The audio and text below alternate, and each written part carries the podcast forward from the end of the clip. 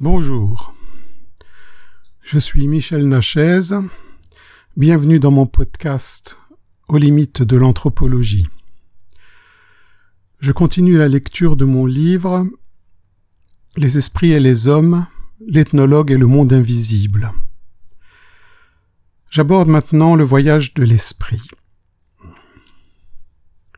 Lorsque j'ai travaillé sur ma thèse de doctorat à la fin des années 90, et que je réfléchissais à la transexomatique, j'ai très vite remarqué les similitudes entre différents états de conscience très profonds, ceux qui décrivaient des voyages de l'esprit. C'est une expérience qui existe depuis très longtemps, on en trouve déjà des descriptions dans les textes antiques. J'ai donc décidé à l'époque de faire une étude comparative entre le rêve lucide, qui est un rêve où l'on est conscient de rêver, la transexomatique, nommée par les ésotéristes voyage astral, et les états de mort imminente NDE. J'y ai ajouté les enlèvements dans les récits d'abduction par les dits extraterrestres, car là aussi des similitudes troublantes entre les phénomènes précédemment cités étaient manifestes. J'en ai également déduit que ces quatre types de sorties hors du corps étaient en fait un même processus psychomental et que les différences résultaient des croyances et des influences culturelles des expérienceurs, c'est-à-dire des gens qui font ces expériences.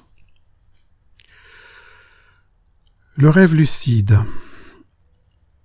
C'est un type particulier de rêve où le rêveur a conscience de rêver.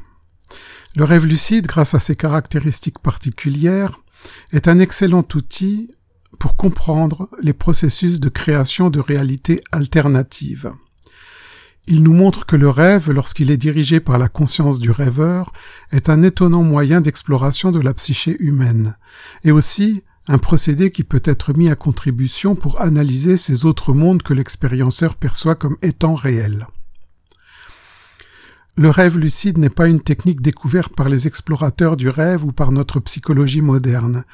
Un certain nombre d'ethnies, dénommées Dream Culture, les cultures du rêve, l'utilisent depuis longtemps. Les Dream Cultures. Certaines cultures connaissent le pouvoir du rêve et elles pensent que certains rêves sont une porte ouverte sur d'autres mondes. Par exemple, les Kpele du Liberia, étudiés par l'anthropologue Bellman, disent que des projets et des entreprises peuvent être conçus au cours d'un rêve pour ensuite parvenir à leur accomplissement concret dans la vie éveillée.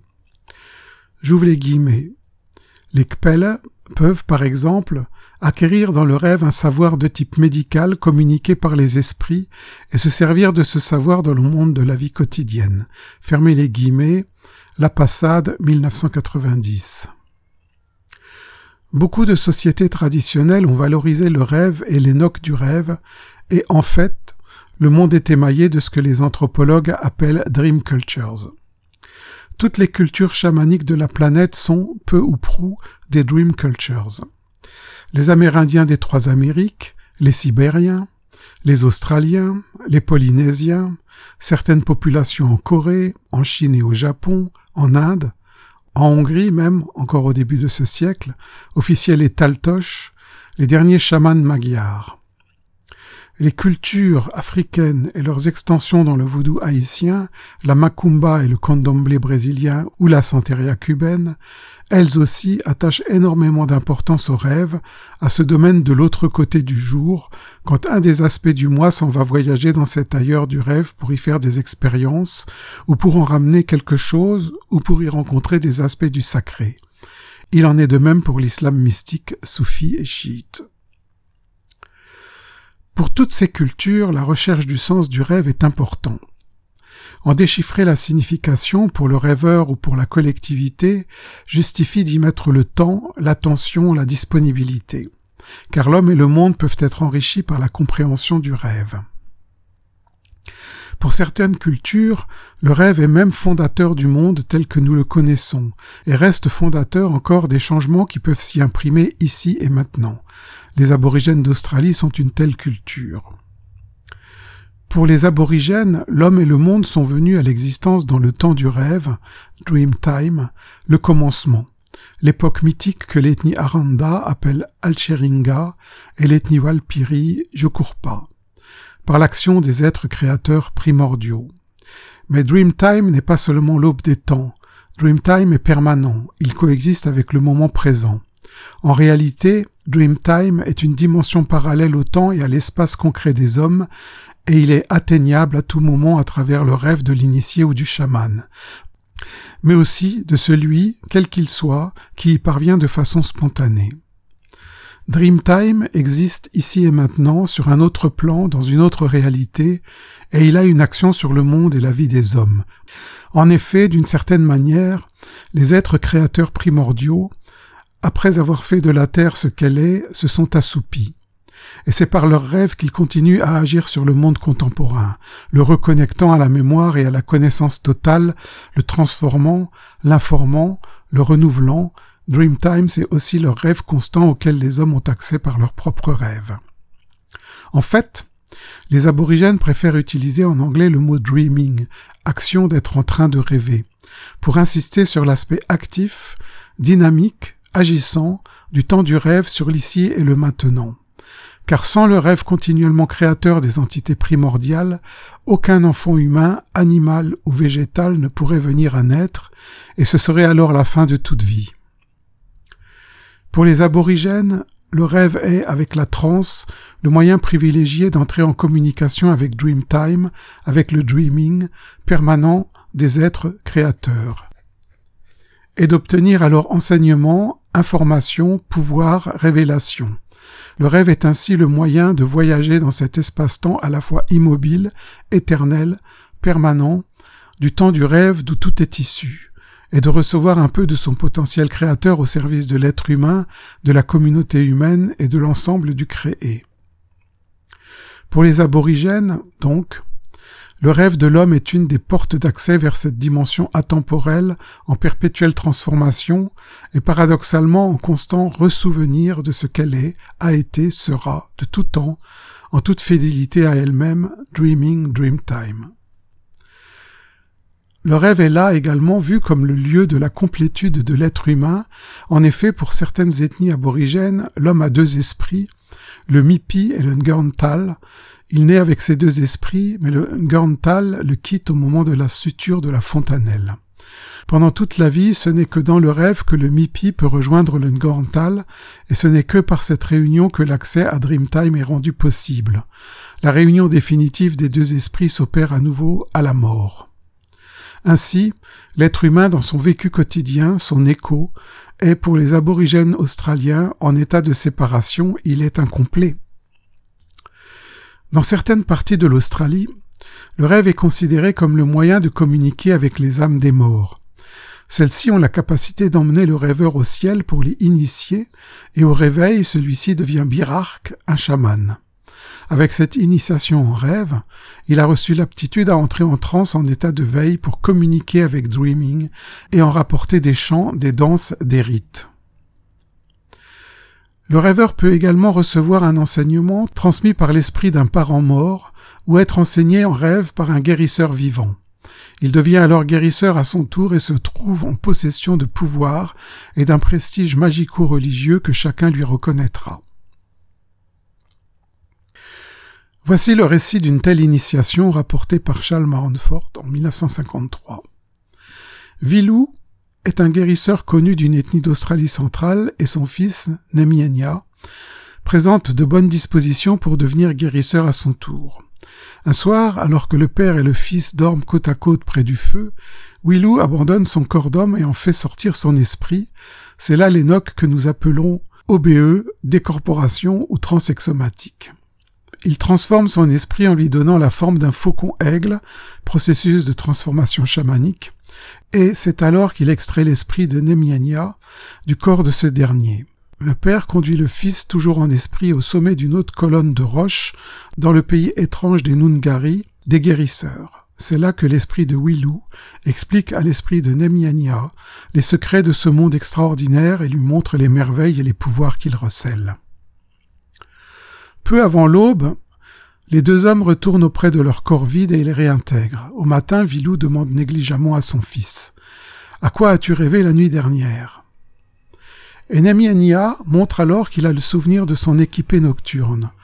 Or, si le jeune homme n'avait eu aucune mémoire de cette expérience, ou bien s'il avait rêvé d'autre chose, le père en aurait inféré que son fils n'était pas encore prêt à recevoir cet enseignement, et il aurait attendu quelque temps pour conduire à nouveau en rêve son parent dans le monde des Nungari. Il y a quelque chose d'important. Beaucoup d'aborigènes traditionnels pensent que nombreux sont ceux qui ont fait de tels voyages initiatiques en rêve, mais sans en rapporter de souvenirs dans leur vie éveillée. Ils ont ainsi échoué dans l'apprentissage de l'art d'être chaman. Or, être chaman est le grand honneur auquel tous aspirent, mais auquel peu parviennent.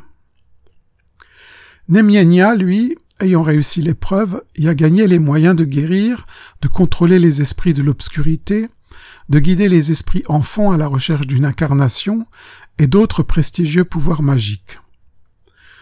Lorsqu'un homme aborigène rêve plusieurs fois que, sous une forme animale, il assiste à un rite associé à cet animal, celui-ci confère des pouvoirs ou des talents particuliers. Et de même, c'est en rêve que s'acquiert la capacité à se déplacer à l'éveil à une vitesse surhumaine ou à devenir Bunjil sorcier. Une jeune fille ne devient une vraie femme que si elle acquiert le pouvoir d'entrer en contact avec le Jukurpa Dreamtime. Son esprit peut alors se joindre à la très puissante assemblée des femmes ancestrales dans le dreaming et apprendre nombre de choses d'elles en rêve. Ainsi, en Australie, le rêve est le moyen d'accès à la puissance du temps des origines, à la remémoration des savoirs et connaissances conférés par la communication avec Dreamtime, au pouvoir magique et religieux au service de la communauté humaine, à la communication avec le sacré. Dreaming fonde tout le respect de la nature et toute la spiritualité aborigène. Le rêve est cette porte dimensionnelle qui ouvre sur le potentiel créateur, la mémoire collective et la connaissance totale, sur le sacré. L'Australie aborigène est donc une dream culture. Au matin, on raconte les rêves aux autres membres du clan, et pour les rêves très particuliers, seulement à l'assemblée des anciens ou aux chamans. Ces rêves sont interprétés, et si alors le message onirique est considéré comme important, il en est tenu compte dans les décisions, les actes ou les rites. Bien sûr, il y a aussi des rêves qui sont jugés banals. Le rêveur peut ramener de son rêve un témoignage tel qu'un chant, un dessin, une danse, une peinture, qui lui a été donnée par une entité visitée dans son rêve. Si cela est accepté par la communauté, cela rentre dans le patrimoine commun. Ainsi, on voit bien que le rêve influence tous les aspects matériels et spirituels dans la société aborigène traditionnelle. Les déplacements, la communication, les décisions, l'art et la technique, la guérison, la géographie sacrée, la compréhension et les représentations du monde, l'initiation, les rites, la religion, la mort. Pour l'anthropologue Elkin, les initiés aborigènes, hommes, médecine et chamans, sont des men of high degree, hommes de haut niveau de connaissance, et il met leur pouvoir parapsychologique en parallèle avec ceux des yogis de l'Inde et du Tibet, comme le souligne Eliade. J'ouvre les guillemets.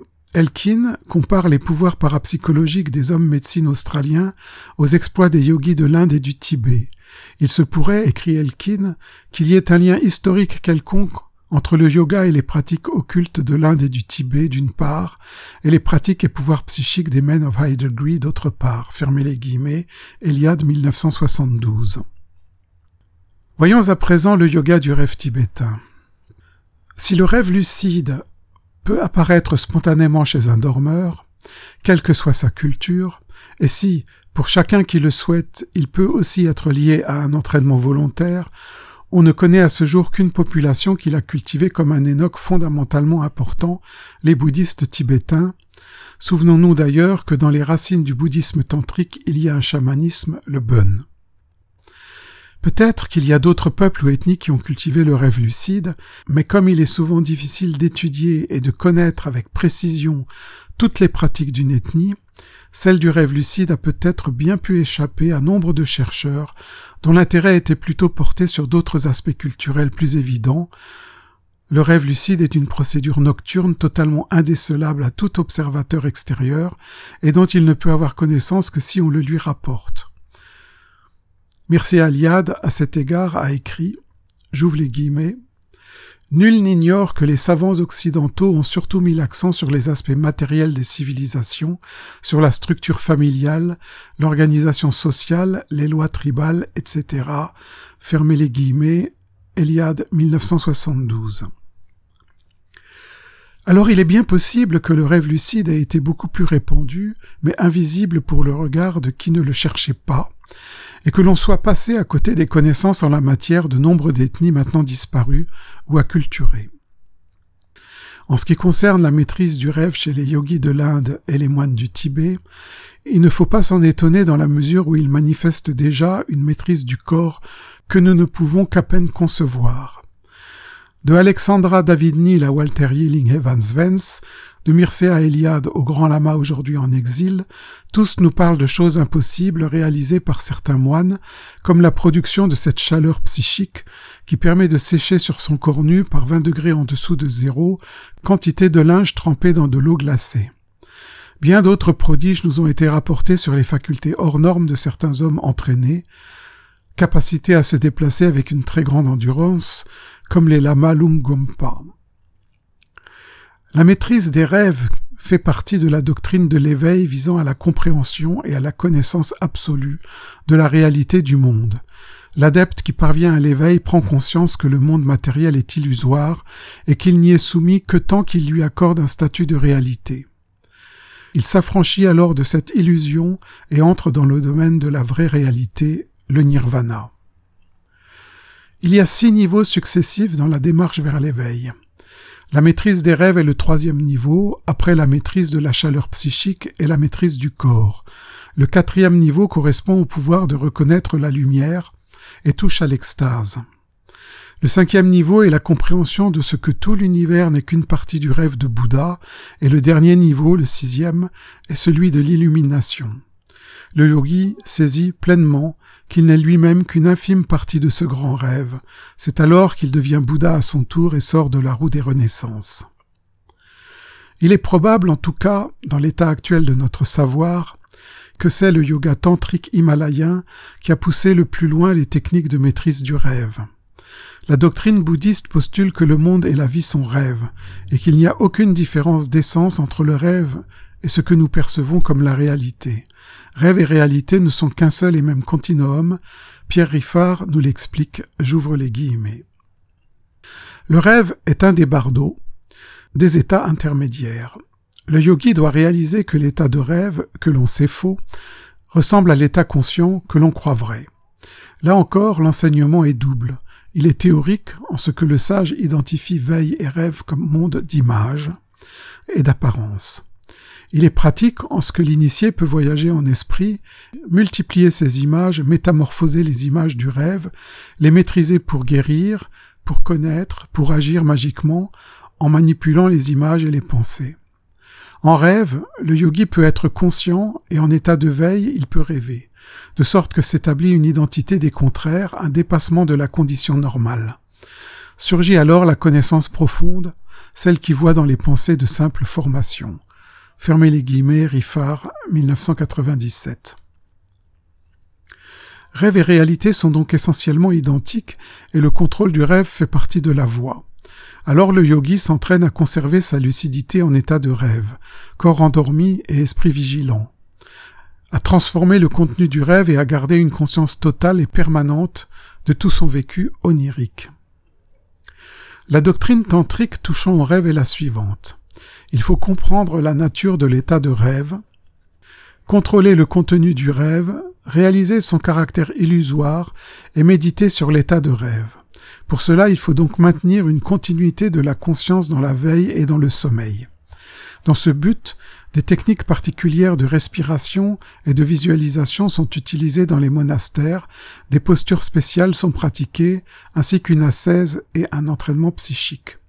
Cet entraînement cherche également à bannir toute peur, toute angoisse liée aux images du rêve. La conscience de rêver élimine toute terreur face à des entités terrifiantes pouvant surgir pendant le songe. Le moine tibétain doit comprendre, affronter et vaincre les images oniriques terribles, ou bien les dédaigner. Le yogi doit connaître pleinement la nature de ces créatures du rêve, illusoires, et donc sans action sur son être et son mental s'il ne le permet pas. Note, s'il ne le permet pas, c'est là toute la différence avec un rêveur occidental harcelé par ces monstres oniriques. Il permet aux entités de son rêve de lui nuire, car il n'a pas appris à éveiller cette lucidité, cette conscience dans son rêve. Fin de la note. La maîtrise du rêve chez les Tibétains est une étape vers l'illumination. Evans Vance nous donne des détails quant à cette maîtrise. J'ouvre les guillemets. Par ces méthodes, le yogin a une conscience aussi nette dans l'état de rêve que dans celui de la veille, et, passant de l'un à l'autre, il n'a pas d'arrêt de continuité de la mémoire. On trouve alors que ces deux états sont semblables, absolument phénoménaux et donc illusoires. Toutes les formes multiples organiques et inorganiques existant dans la nature, y compris les formes des dieux et des hommes, sont purement phénoménales, et les expériences du rêve et de l'état de veille semblent également des mirages comme est l'image de la lune se reflétant dans l'eau. Le but du yogin est d'atteindre l'état causal ou nouménal où peut seule être atteinte la réalisation de la réalité. Fermez les guillemets, Evans Vance, 1972. L'entraînement du yogin passe donc d'abord par cette continuité de la conscience entre l'état de veille et l'état de rêve, puis, grâce à la maîtrise de la visualisation qui permet de créer des formes et des environnements à volonté dans le rêve conscient et lucide, le yogin s'entraîne à maîtriser ses émotions et ses réactions en créant par exemple du feu et en marchant dedans. Ainsi il comprend pleinement l'aspect illusoire de son environnement. Après ces exercices, il peut voyager dans les autres royaumes des Bouddhas et les vivre pleinement avec tous ses sens en éveil. La suite de l'enseignement consiste à réaliser que l'état de veille est de même nature et donc peut être aussi modifié, puisqu'il est illusion.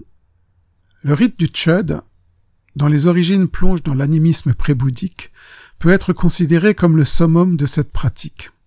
Dans ce rituel, le yogin s'en va dans un endroit isolé de la montagne, de préférence là où l'on a déposé les corps brisés des défunts, afin qu'ils soient mangés par les prédateurs, coutume funéraire courante dans ces endroits très rocailleux. Le rituel est complexe. Il comporte des danses, des mantras, de la musique, tambours et trompettes de fémur. Et l'on y utilise des objets rituels, le dorgé, la cloche, une tente miniature, un sceptre surmonté d'un trident, une petite bannière, et voici le déroulement du rituel. J'ouvre les guillemets. À l'ouverture du rite, l'adepte, sous la forme d'une certaine déité féminine, danse la danse qui détruit les croyances erronées. Identifiant ses passions et ses désirs à son propre corps, il l'offre en festin au daikini. Il le visualise ensuite comme un immense cadavre gras et succulent, et s'en retirant mentalement, il regarde la déité Vajra Yogini lui trancher la tête pour en faire un gigantesque chaudron où elle jette par gros morceaux sa chair et ses os. Puis, prononçant certains mots de pouvoir, il transforme l'offrande en pur amrita, nectar, et invite les différents ordres d'êtres surnaturels à venir le dévorer. De peur qu'il ne s'impatiente, il les prie de ne pas hésiter à consommer l'offrande crue au lieu de perdre du temps à la cuire. Et qui plus est, il dédie le mérite de son sacrifice à ces êtres qui le dévorent et à tous les êtres en général où qu'ils soient. Tout ceci doit s'accomplir en un lieu solitaire et impressionnant, et l'adepte doit veiller à bien maîtriser les rites qui le garderont sain et sauf au milieu d'une horde horrible de démons buveurs de sang. S'il est habile à la visualisation, il contemplera effectivement ces créatures et verra son corps taillé en pièces par Vajra Yogini. Blofeld, 1976. Le rite du Chud est extrêmement violent et Evans Vance rapporte que nombre de yogins n'y ont pas survécu. Après les Dream Culture, Stéphane Laberge nous introduit dans la recherche en laboratoire sur le rêve lucide. C'est certainement lui, suivi par une autre psychologue, Patricia Garfield, qui a le plus contribué à la reconnaissance de cet énoque particulier. La berge a permis à de nombreuses personnes de découvrir et d'expérimenter le rêve lucide en explicitant clairement tout un ensemble de techniques d'induction. Je vous parlerai du rêve lucide dans notre culture dans le prochain podcast. Merci de votre attention.